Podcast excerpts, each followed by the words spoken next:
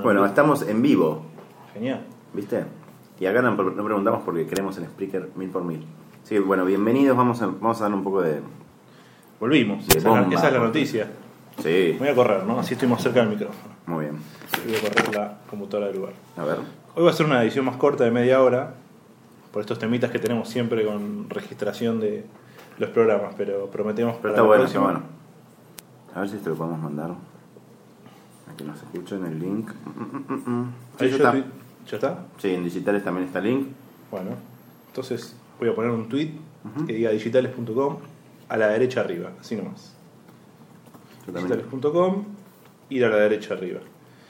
Eh, ¿Qué estábamos diciendo? Ah, bueno, que volvimos después de 3, 4 semanas. Exactamente. ¿Por qué? Porque eh, me tomé vacaciones. No, está muy bien. Eh, fuiste al gran país de Oriente. Fui a Japón, eh, que lugar al que llegué con buenas recomendaciones tuyas. Así que eh, tenemos un ratito para hablar de eso porque es, es, un- es muy raro ir a Japón. Sí. O sea, tenemos la suerte de viajar ambos. Pero Japón es como medio fuera de, de circuito. Mal. Y queda lejos bastante.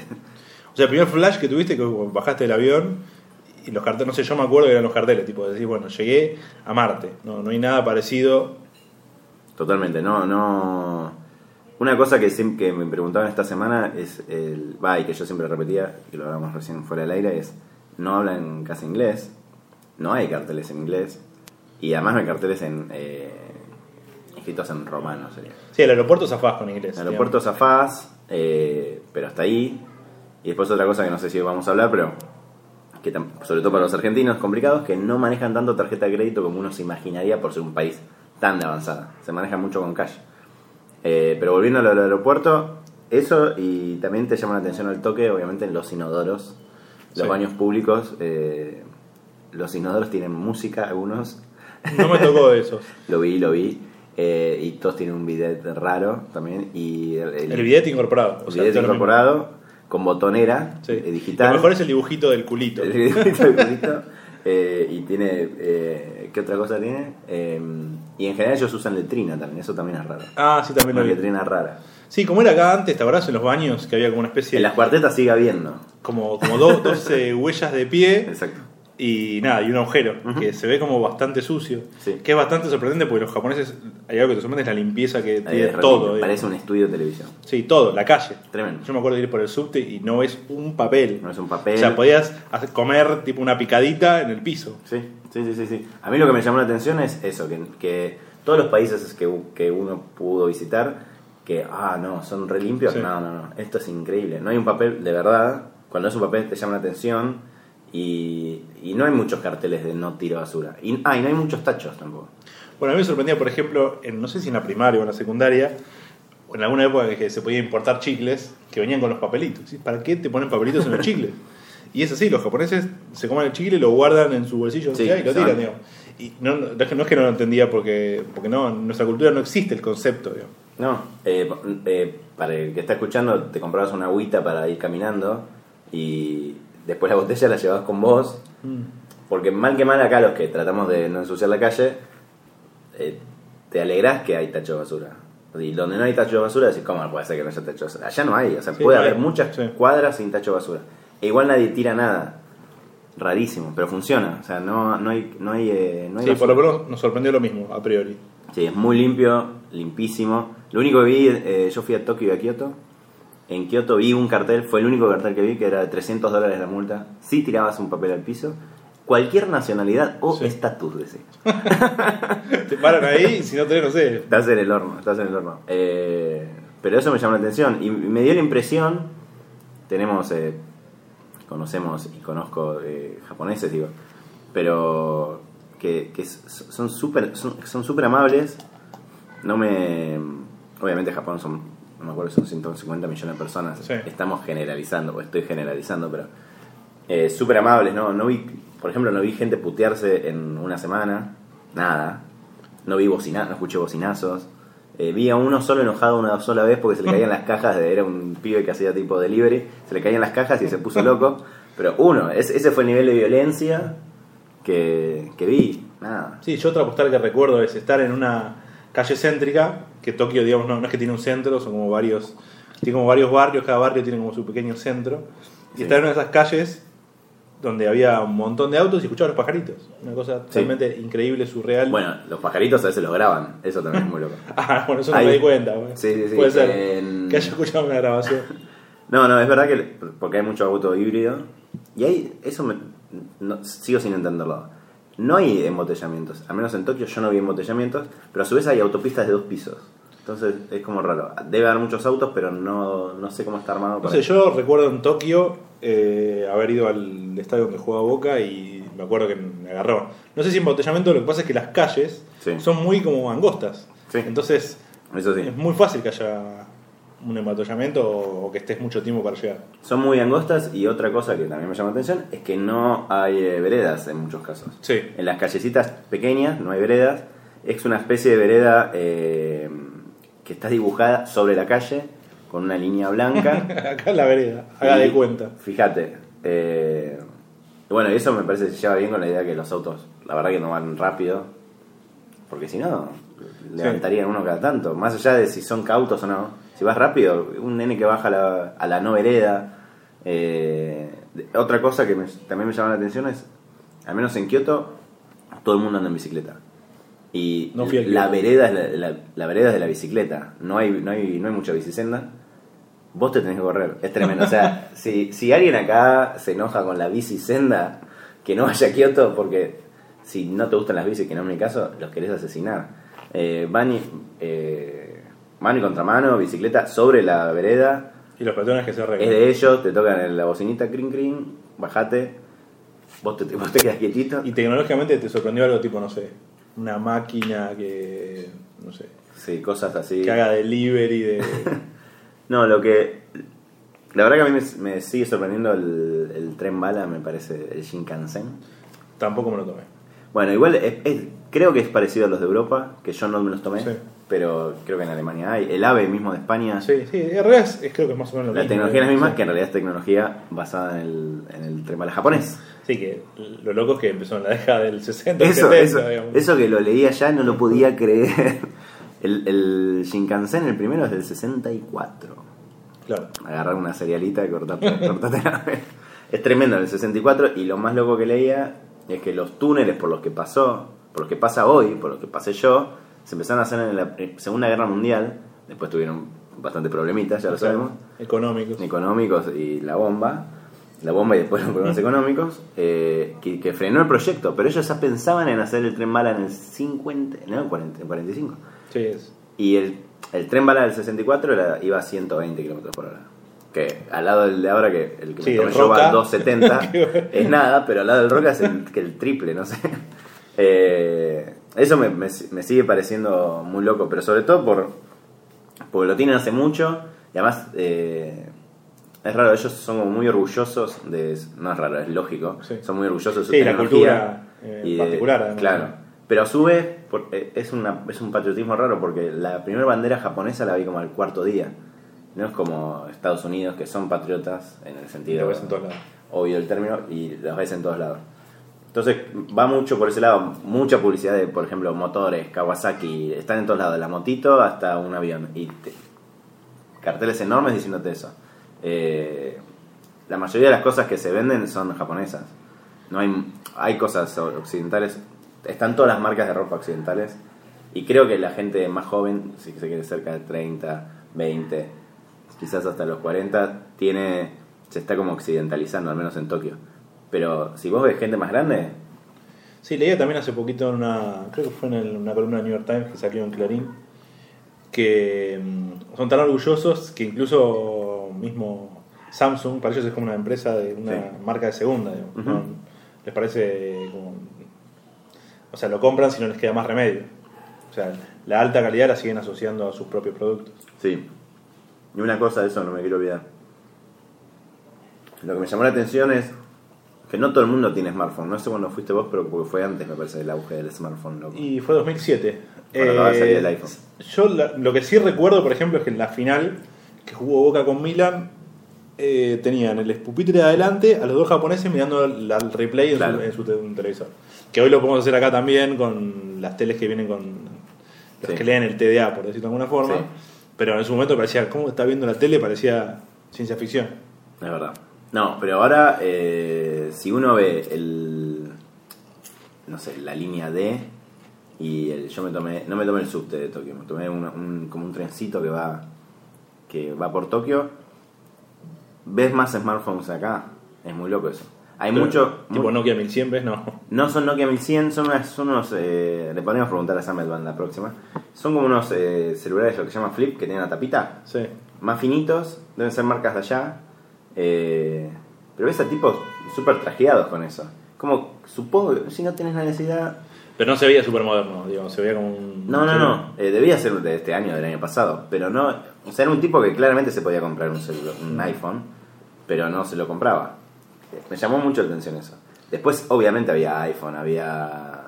Todas las marcas. Eso es bastante sorprendente, ¿no? Porque de hecho Twitter, o sea, pisa bastante fuerte en Japón. Sí, Creo que son el, segundo mercado Me en parece cuanto que a sí. cantidad de usuarios y demás. me parece que sí. Después, el ancho banda. Eso sí, andaba muy bien. Pero te diste cuenta, tenías eh, conexión... Pero yo estaba conectado en hoteles. Eh, después ellos tienen mucha... Y, y ahí andaba bien. Lo que tienen mucho es eh, servicio, como era en Estados Unidos hasta hace poco, que si vas a una cafetería, o puede ser una Starbucks, tenés wifi, pero es con un proveedor eh, local. Si vos tenés cuenta con ese proveedor, te conectás. Si no, no. Si no, no, o sea, yo no me podía conectar. Tenías que darte como una alta en un servicio. Eh, yo no, no me pude conectar casi en lugares públicos. Sumémosle el temita del idioma, que no entendés nada y que muy poca gente habla inglés, entonces Porque por más que te una vez que diga clic acá y hay tres botones, ya está. no sabes cuál es. es tremendo eso. y No sabes si el botón es apretar y lanzar una bomba, no tenés idea. Eh, no, de tecnología eso. Después el... Nada, un, un, un ejemplo de tecnología muy tonto, pero que me, me pareció interesante y como, como no lo vi antes.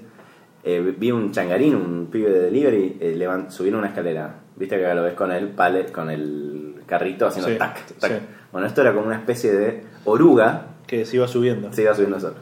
Muy bueno. Seguramente no todos los cadetes lo pueden tener, pero algún par de empresas acá lo podrían tener. Nunca lo había visto en ninguna parte del mundo. Pero se lo ahorra. se lo ahorra. Hace es piensen como un tanquecito, pero que va subiendo. El pibe lo único que maneja es un joystick. En el, en el subte lo veías. En el subte y va subiendo. Tuc, tuc, tuc, tuc. Me pareció también, no sé si viste lo mismo, pero como más sano a la gente, ¿no? No ves tanta obesidad, o sea, la gente come Ah, sí. mejor. Eso es una locura. El Primero que uno come mejor. Eh, eh, yo lo que el- lo resumía para el costo de vida que, que mantuvimos nosotros, que era bastante bajo. O sea, seguro si vas a, a restaurantes de primerísimo nivel puedes elegir de todo. Pero es como que pasan del arrocito, el sushi, que a mí me encanta, a fritanga. Sí. Como a mí me gusta el sushi, la verdad que comí re sano. Y, y costaba un dólar. Hay un roll que por un dólar cincuenta te lo compras y tirás. Eh, entonces, o sea, no hay obesos. Yo obesos no. sí, yo no vi, me sorprendió también. Y había una publicidad en tele que era genial, que era baje de peso, tipo de reduce Claro, fast. sí, pero normal. Pero el tipo era, Claro. era flaco. Y le agarraba un rollito que no existía. Y yo venía a Estados Unidos que. Claro, es- es la contra. Te Yo venía a Estados Unidos a sentirme y- un, un atleta. eh, qué, qué buen- qué bien que estoy. Llegué a Japón, me quería matar. Son todos flacos. Eh, casi, casi no hay. Caminan mucho. eh, lo de la bici no es un tema menor.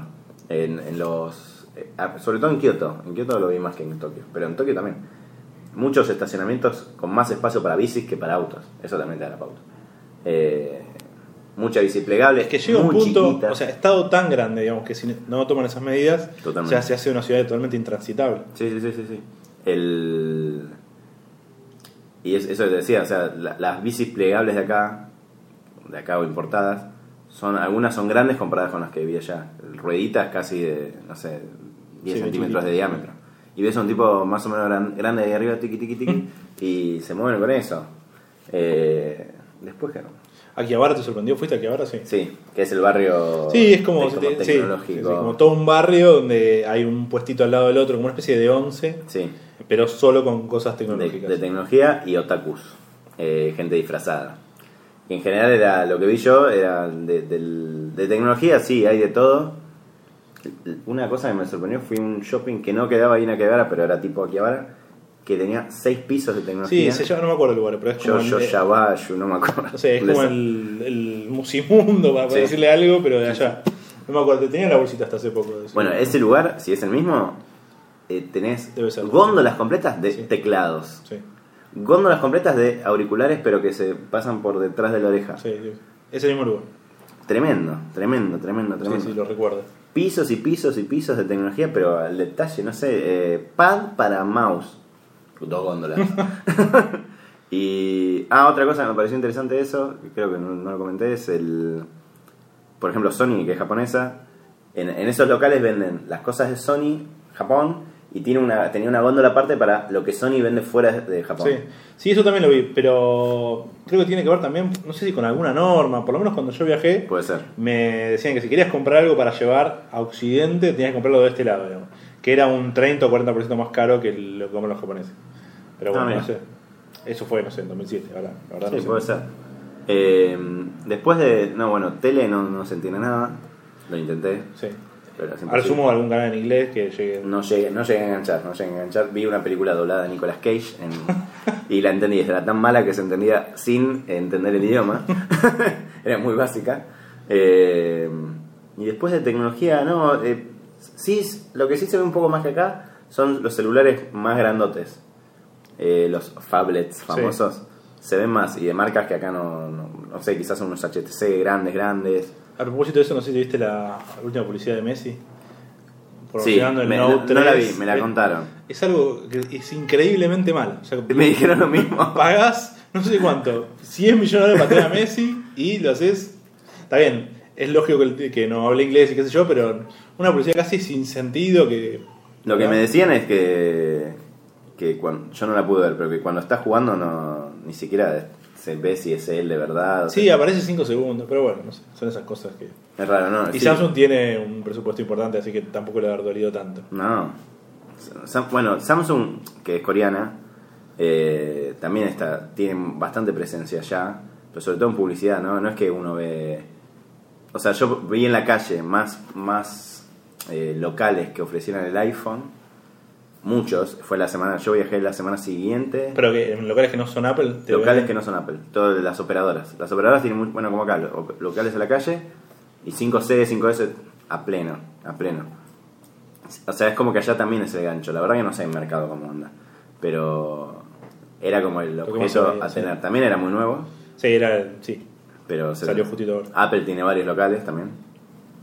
Eh, Ginza, que es el, el, el barrio como, no sé, Más top, ¿no? Más La- top. Creo que no, no recuerdo haber ido. más top, o sea, Apple está al lado de Louis Vuitton, de Gucci, etcétera, está ahí y también estaba lleno y, y estaba agotado. de Sí, la- me acuerdo de, de haber ido a Shibuya, ahí me acuerdo que había uno, Sí, donde está el, supuestamente el cruce, del cruce con de- más peatones del mundo, incomprobable, como el 9 de julio de acá, pero ellos se autoproclaman como el cruce peatonal el más importante de... Shibuya creo que es en la esquina de Lost Sí, in Translation. Claro, exacto, sí, que está ella con el paraguas. Exacto. Sí, Scarlett, que le Sí, con eso, con eso solo ya te paga toda la película, así que es válido. Eh, lo- el datito curioso de Shibuya, Shibuya lo que, lo que tiene, para el que no haya visto la película y el que la haya visto quizá no le prestó atención, tiene una peatonal que cruza en diagonal. Sí, son como cuatro esquinas, Sí, cinco esquinas. Y es raro, pero lo vi en otros lugares.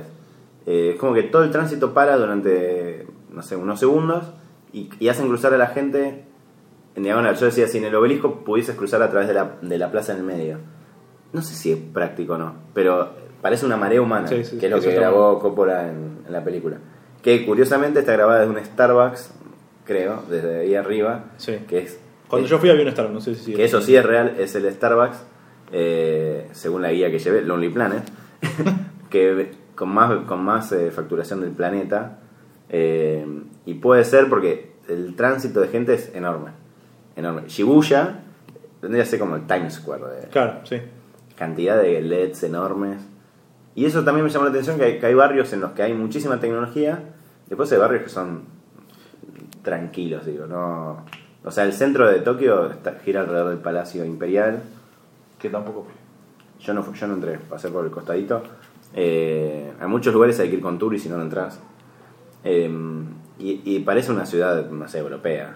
Eh, pero después cuando Akihabara y Shibuya son como el gran quilombo grande. Sí, igual es raro que no esté preparado para el turismo, digo, siendo un destino medianamente interesante para, no sé, para, Sí, europeos o norteamericanos. Lo que sí sigue siendo lejos, pues si es lejos para nosotros, también es lejos es para otras partes del mundo. Sí, está- Pero, digamos, no, no está todo facilitado. Vos vas a París y vas al Louvre y decís, bueno, querés ir a ver a la Gioconda y te ponen 140 cartelitos para la Gioconda y listo. A mí eso me llamó la atención, que, que en lugares que son eh, súper turísticos, incluso no sepan hablar inglés, me llamó la atención. Me, me sonó a- y no me importa, o sea, es, bueno, Sí, sí. Que es parecido a lo de los franceses también, más o menos. Pero mal que mal, vos le entendés porque está escrito en, Sí. en- en tu alfabeto. Eh, no sé si técnicamente lo correcto es decir alfabeto. Pero vos le entendés, o sea, dice baguette y sabés que dice baguette. Eh, Sí. Acá no sabés lo que dicen las cosas porque está escrito de- con, con símbolos que uno no conoce. Entonces, muchas veces eso me parece que te complica. Una cosa que me acordé, que está buena, que, que nunca había hecho, es un restaurante en el que eh, pedís directamente con una tablet. Era un restaurante de mala muerte. Sí. eh, Era, era- es una cadena en la que, que es relativamente barata y es como para pedir platitos. Y pedís la, llegás, te sentás, lo único que haces es sentarte, hay una tablet en- como empotrada en la, en la parecita que la puedes sacar y ves el menú. Ahí está, estaba el menú en inglés, pero el inglés tenía solo el nombre del plato. La descripción estaba en japonés. Bueno, bien, última. Entonces elegías medio ciegas y veías la foto, y, bueno, vamos a este. Y nunca hablabas con el mozo. El, el tipo, vos le, le marcabas lo que querías, esperabas, venía. Y aparecía, Aparecía un chaboncito, te daba la, te daba la comida, se y iba. después para pagar. Y después para pagar, que fue un arte, acá en, en radio no se puede hacer, pero para pedir la cuenta es difícil. Hay que hacer como una X con los deditos, como si estuviesen golpeados. Ah, la cuenta de, digamos... que- que Eh, haces- el hacer el simbolito con la mano no estaría funcionando. Eh, entonces pedís, pedís haciendo con los deditos. Y después el, el- lo difícil para, de vuelta para los argentinos, era el tema de conseguir tarjeta. Entonces tenías Para, que... ¿nada acepta tarjeta o algún eventualmente alguna cosa te No, no hay lugares. O sea, no es que está prohibido, Sí. sino que es un tema cultural. Pero en el shopping, calculo que, o no. En los shopping sí, pero por ejemplo, McDonald's no acepta tarjeta. Y es una empresa enorme. Sí. Eh, hay hay unas, unas especies de 7-Eleven, y está 7-Eleven, que, que sí aceptan y es donde nosotros comíamos. claro, sí, sí. Eh, de cajón, siempre ahí. Y después eh, Starbucks también. Pero también eh, llega un momento que ya come siempre lo mismo. Pero si uno va. eh, zona turística, eh, bueno, McDonald's es un buen caso, es una empresa que debería tener tarjeta. Eh, no sé, vimos un pub inglés y dijo, ah, pub inglés, tarjeta. No, no. Llegamos a ver un japonés atendiendo, no, tarjeta no, cash only. Eh, los, los templos, la, la parte turística ni siquiera es con tarjeta. Bueno, igual acá ahora, no sé si te pasó lo mismo, pero las últimas tres o cuatro veces que fui a comer no aceptan tarjeta. Por otros motivos. Por otros motivos, bueno, quizás no sé, no sé, eh, no sé cómo funciona la economía allá. No sé, obviamente es un top 5 de economía del mundo, así que Sí, mal no les va, mal no les va. Eh, pero eso me, eso me llamó la atención.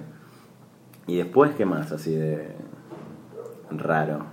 ¿Vos qué te acordás de tu, de tu paso por aquel lugar de Oriente? Y lo que me acuerdo, por ejemplo, es de ver negocios que no, no sabía lo que eran. O sea, veías el cartel y decís, bueno, ¿esto qué será? Entrás y dices, no, bueno, no sé. me fui y no sé qué era. No sé si vendían seguros, si era un banco. Al no entender absolutamente nada. Bueno, a mí me pasó eso con alguna comida que comí y un día fuim- fuimos al, al famoso mercado de... es como un abasto pero de pescado. Eh, ¿En Yokohama o en Tokio? Sin- en, en Tokio, sin, Shinjuku creo que se llama. Eh, te puse mucha fuma. Ah, no pasa nada. Eh, y comí sushi en un lugar que el tipo se avivó y lo puso en inglés y tenía un loguito chiquito de tarjeta de crédito. Vamos Listo, por ahí. ese. Te daba. Yo sé que a vos el pescado no te gusta, pero. venía el, el 15 piezas de sushi. Hay dos que se lo que eran. El resto no tengo ni idea lo que era. Y no le puedes preguntar. No. Además de ser barato, el Le sushi, saqué una foto acá lo tenemos como Sí. alimento VIP y Allá es como el, cho- el- yo lo que digo, allá es como el chori, choripán. claro. O sea, ellos no, no- es más, mucho más difícil ver un bife. No hay, o sea, no hay seguro, pero no, no- nunca vi un japonés comer un bife en, en el viaje. Eh, entiendo que tienen, o sea, obviamente que gira la, la alimentación al- alrededor del pescado. Vale aclarar que Japón es una isla, va, son muchísimas islas, está en el medio del océano, océano, Tiene océano. cierta lógica, Tiene cierta decir. lógica. Eh, Y es que te estaba diciendo eso. No, y, y el. Y este lugar de sushi. Bueno, no, no, no supe que comí. Y en algún momento espero mostrarle la foto a alguien que me diga que comí. Eh, era muy rico. O no, porque. Sí, no sé. Bueno, China es más complicado Sí. para, para comer que. Totalmente. Japón creo que. Y eh, después comí en un lugar algo que era muy feo y lo, lo tuve que dejar por primera vez. Yo, como de todo, eh, dije, ah, vamos a probar esto. Rarísimo, un gusto que nunca en mi vida había probado. Eh, y estaba eh, no estaba tan bueno. Pero si- al que le gusta el pescado es como el sumo. Y podés comer sushi también muy barato. Muy barato. Ya estamos en, el rojito, mira. Es tremendo cómo pasa el tiempo. Y lo que pasó es que, bueno, que se nos acortó el programa 10 minutos, bueno, tampoco es tanto. Tampoco es tanto. En realidad lo, lo usamos más de 45 cuando tenemos invitados, así que estamos, no, está, no es tan grave. Bueno, para la próxima prometemos. Pero mañana, lo, mañana lo vamos a subir. Lo que podemos pasar de. Después, vamos, en todos los programas. Lo que tiene viajar a Japón es que te, te quema la cabeza y seguramente en los futuros programas seguiremos hablando de esto. Eh, lo que a mí me llamó la atención esta semana, que no me quería olvidar, eh, se empezó a filtrar, bueno, a filtrar, la empezó a filtrar él, el, un periodista del New York Times, que era lo que hablamos fuera del aire, Sí. eh, va a publicar dentro de muy poco un libro sobre la historia de Twitter, de Nick Bilton. Muy recomendable seguirlo en Twitter. Lo que hizo Nick Bilton es publicó como una breve, Partecita, sí. una partecita ayer o anteayer, que es incendiaria, que en, en resumen lo que hace es deja muy mal parado a Jack Dorsey, que era un- es uno de los funda- cofundadores, lo plantea como, como que él se quedó con todo el crédito, sacó de, del crédito a uno de los tres que, a uno más de los tres que se llama Noah Glass, que no figura en ningún lado. Sí, alguna nota leímos en Alguna nota ha habido, pero eh, es como que todo el todo lo que publicó ya en el New York Times es como una defensa de Noah Glass que tenía algunos problemas, pero lo dejaron totalmente fuera y no va a ganar nada de plata con esto que sale a bolsa. Sí. Bueno, pero creo que tiene que ver, ¿no? O sea, hoy no te va a afectar el- en, en cuanto al valor de la empresa Manciller, si querés, alguno de los fundadores, porque ya, Mm. o sea, todo lo dirige Costolo. Si lo hubiesen sacado antes, no sé.